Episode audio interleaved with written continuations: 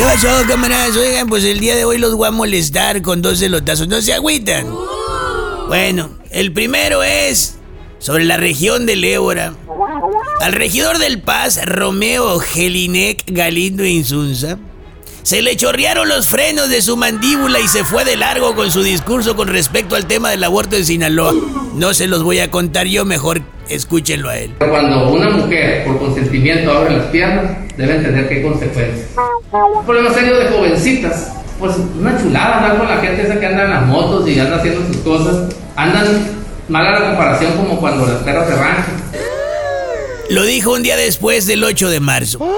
Parece que estaba que se le quemaba la boca por regar. Qué loco, ¿no? La lógica de los personajes cuatroteístas es, mira, el presidente hace y dice cada tarugada, yo también lo puedo hacer.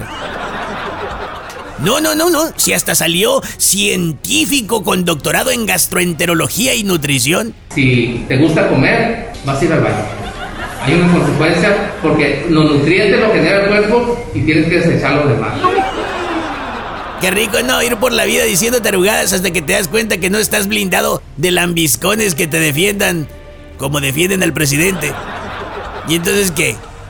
Una disculpa a la gente y al partido, ¿ah? Grabo este video con la intención de expresarle a todas las personas que se agraviaron con mis comentarios, principalmente a las mujeres, de corazón, una gran disculpa.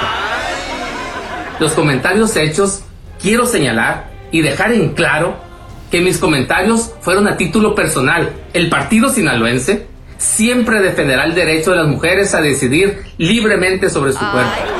¿qué es eso? Vaya, vaya.